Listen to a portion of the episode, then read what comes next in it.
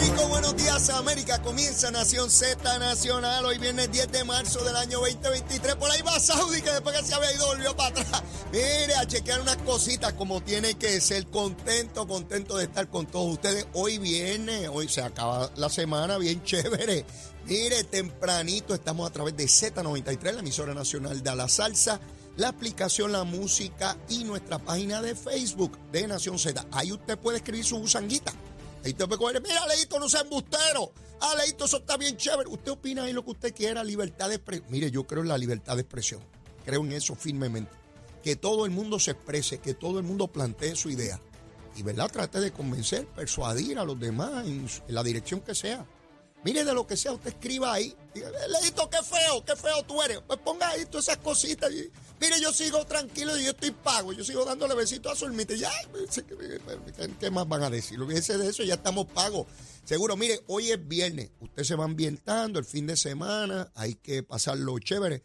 Digo, no todo el mundo está libre en el fin de semana. Hay miles y miles de puertorriqueños que trabajan sábado y domingo, ¿verdad? Y que sus días libres son otros, que no son en, el fin de semana. A todos ellos, a todos esos que mantienen la cosa prendía, prendía en el fin de semana, agradecidos por los trabajos que realizan. Por supuesto que sí, contentitos. Bueno, si no han desayunado, apréstense así a hacerlo, porque hay que alimentar el espíritu, tú sabes, a través del cuerpito. Luma, lumita, lumera, luma, lumita, lumera. Vamos a chequear, vamos a chequear aquí. Mire, a las 5 de la mañana estaba yo metido en el celular chequeando cómo andaban los asuntos eh, de energía eléctrica. Y resulta que habían 321 abonados sin energía. ¿Y sabe cuántos son? 1.468.223. Solamente 321 no tenían energía. Eso es Luma la mala, la que iba a destruir a Puerto Rico y toda esa tontería que se dice aquí. Eso subió un chililín, un chililín. Ahora, antes de la musiquita, 583 subió de casi millón y medio. Yo miro estas estadísticas diariamente y uno se da cuenta de lo complejo que es gobernar, porque hay que tomar decisiones.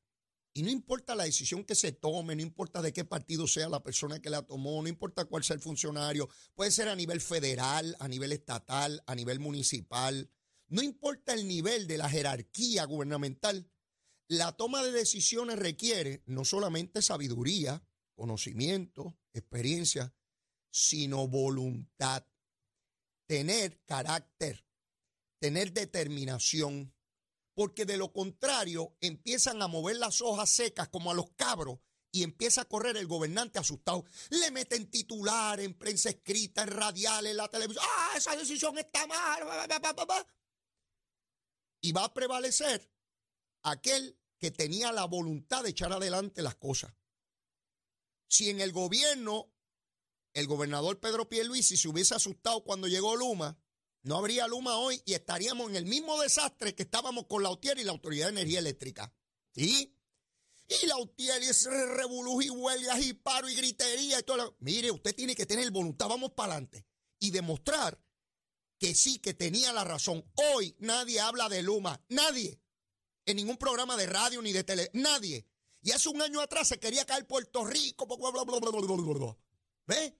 ¿Dónde están ahora? ¿Callados? Luis Raúl ya no tiene trabajo, se le paga por no hacer nada porque ni protestas hace. Jaramillín dejó la UTIER. Ve cómo pasa el tiempo.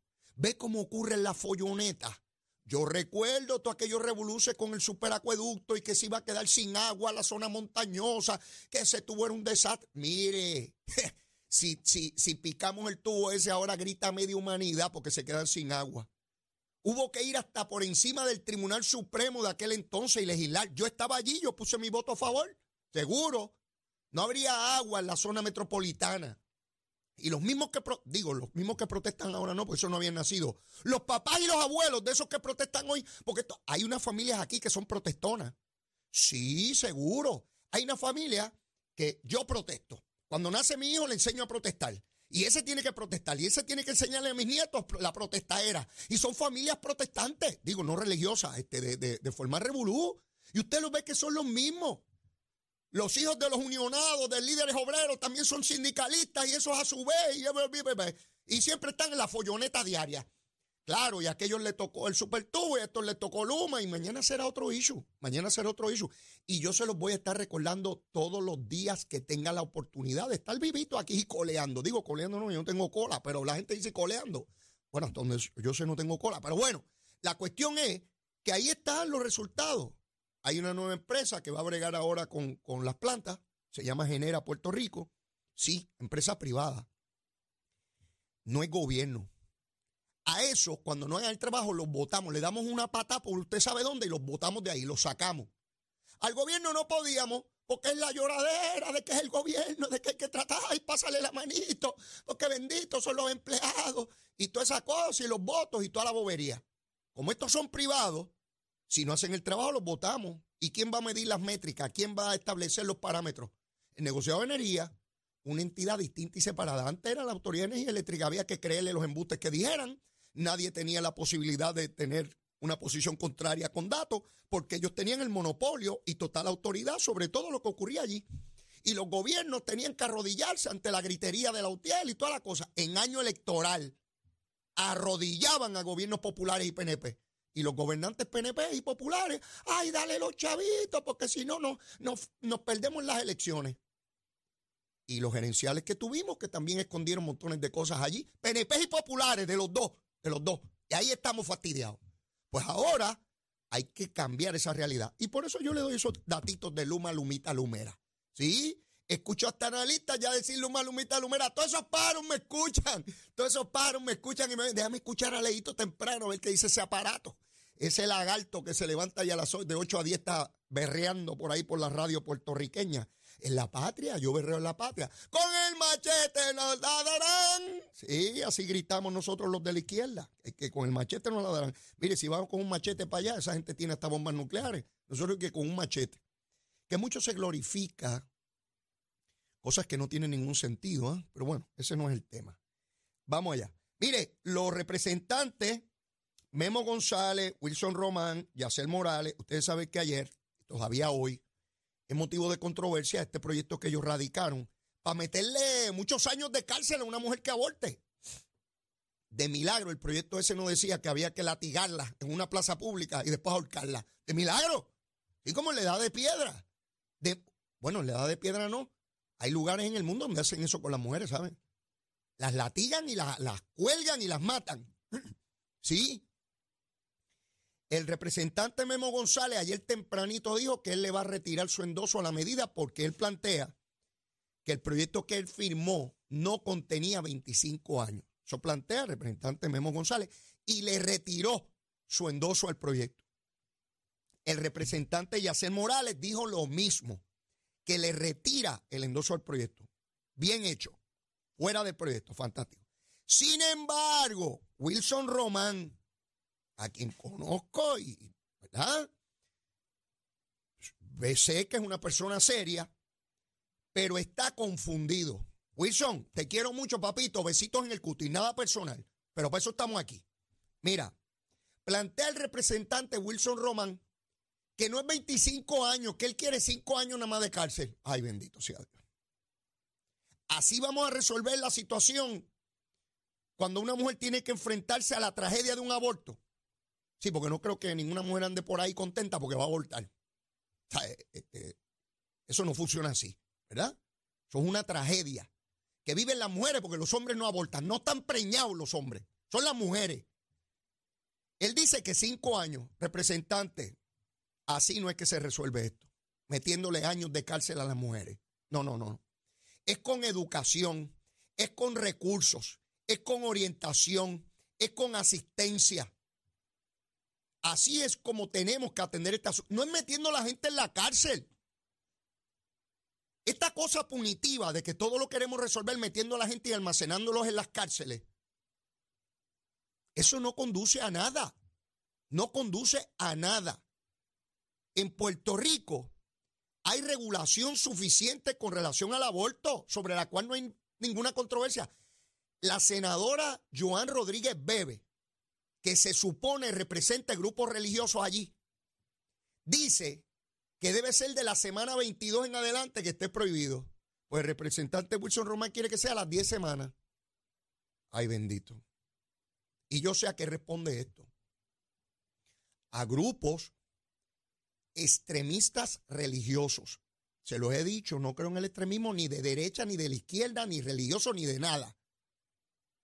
Esta cosa de que las cosas son negros o blancas, en una sociedad donde se respete la dignidad humana y que sea democrática, usted tiene que buscar que todo el mundo pueda coexistir, porque los otros entrarnos a tiro y a, batazo y a imponerle mi criterio al otro, a la cañona. Pues yo soy leíto y tienen que pensar como yo digo.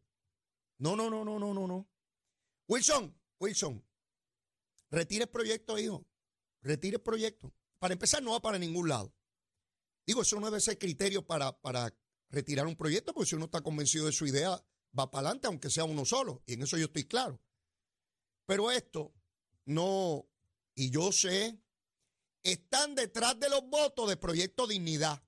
Sí, porque allá está Proyecto Dignidad en ese fundamentalismo absurdo Sí, de querer llevar la doctrina y los principios religiosos al Estado, al gobierno, como si esto fuera una teocracia. No, no puede ser. Y los legisladores, todos, de todos los partidos, de todos, tienen la obligación de educar. Digo, para educar primero uno tiene que estar educado, ¿verdad? Porque si no, ¿qué rayo uno va a transmitir? ¿Verdad? Hay pájaros que llegan allí que son organismos unicelulares, ¿verdad? Este, y, pues, lo que traen una sola célula y no tienen aceite en la lámpara. Y yo con eso no puedo bregar, ¿verdad? Si, no trajo, no trajo. Lo que natura no da, Salamanca no presta. Si no hay nada en la bola, no hay nada que le podamos educar, ¿verdad? Pero se supone un protozoario, hay pájaros de esos son protozoarios. Allí busque lo que es protozoario para que sepa lo que es. Mire, todos los legisladores y todo gobernante, no importa el nivel en que se encuentre, a mi juicio. Esta es mi opinión, no coja lucha conmigo, esta es mi opinión. Yo soy uno más, yo soy un lagarto más. Tiene la responsabilidad de educar, de procurar información, de educarse. Y a la luz de eso, tomar determinaciones y evaluar un juicio. Esto no es porque alguien me gritó allá y te, te voy a buscar cinco votos si haces esto. No, no, eso no funciona así. Eso no funciona así. No funciona así. En una ocasión, un legislador de Cagua Luis Hernández, representante, buen amigo, abogado. Llegaron unos sacerdotes a mi oficina, a la mía, a plantearme que Luis los había enviado allí porque yo iba a radicar un proyecto para declarar la vida eh, tan pronto se fecundaba el óvulo. Yo les dije que yo no, nunca le había dicho eso a Luis. Ellos me insistían. Salieron de mi oficina molestos los dos. Yo soy católico, yo, este pájaro que está aquí es católico. No es que estoy en la iglesia todos los días. ¿Y saben qué? A mí no me gusta el aborto.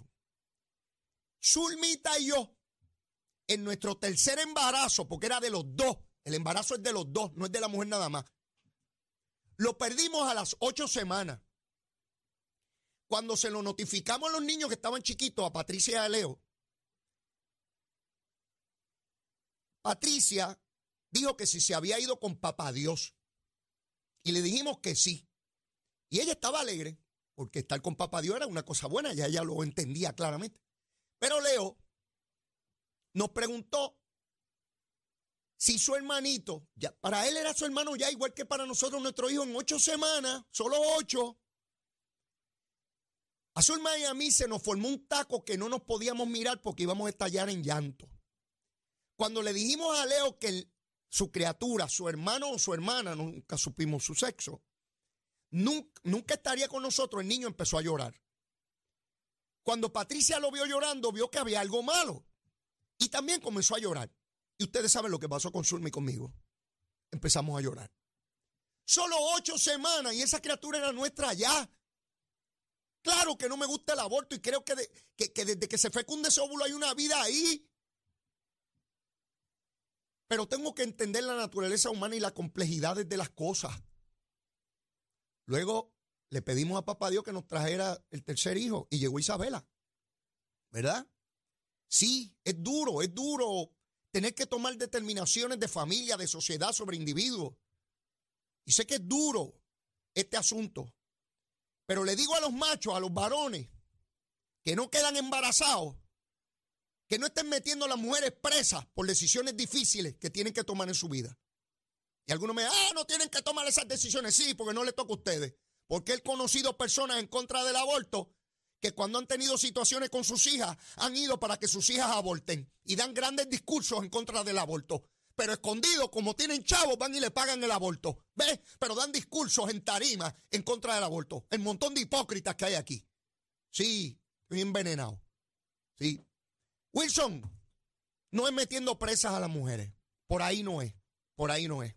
Busca recursos, orientación, empodera a las mujeres para que tomen las mejores decisiones dentro de sus circunstancias. Yo no soy quien para juzgar a nadie. El primer pecador, yo, levanto la mano derecha y juro, soy pecador. Sí, así llegué al mundo. De hecho, según mi iglesia, vine con un pecado original, que me lo quitaron en el bautismo. ¿Verdad?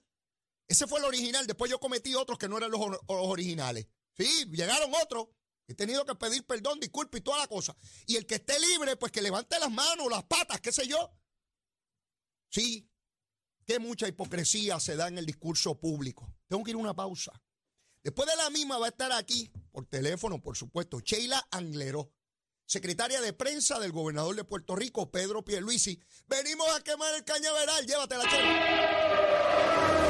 Buenos días, Puerto Rico. Soy Manuel Pacheco Rivera con la información sobre el tránsito. A esta hora de la mañana continúa el tapón en la mayoría de las vías principales del área metropolitana, como es el caso de la autopista José Diego, que se mantiene congestionada entre Vega Alta y Dorado y desde Toa Baja hasta el área de Atorrey en la salida hacia el Expreso Las Américas. Igualmente la carretera número 2 en el cruce de la Virgencita y en Candelaria en Toa Baja y más adelante entre Santa Rosa y Caparra.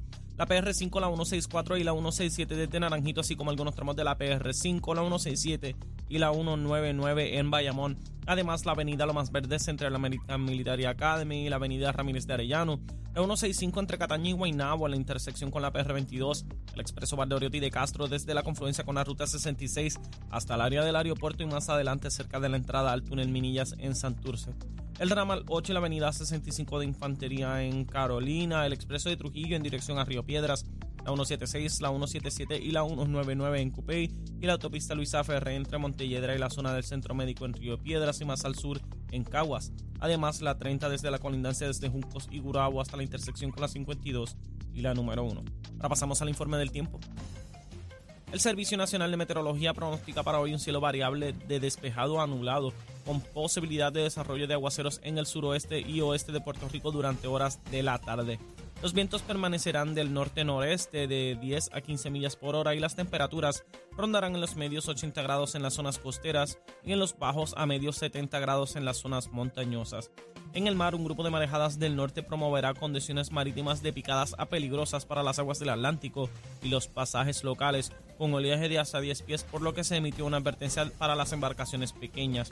Para los bañistas, el riesgo de corrientes marinas permanecerá alto Ahora las playas del oeste, norte y este. Además se emitió una advertencia de resacas fuertes y una advertencia de inundaciones costeras. Hasta aquí el tiempo les informó Emanuel Pacheco Rivera. Yo les espero en mi próxima intervención aquí en Nación Z Nacional que usted sintoniza por la emisora nacional de la salsa Z93.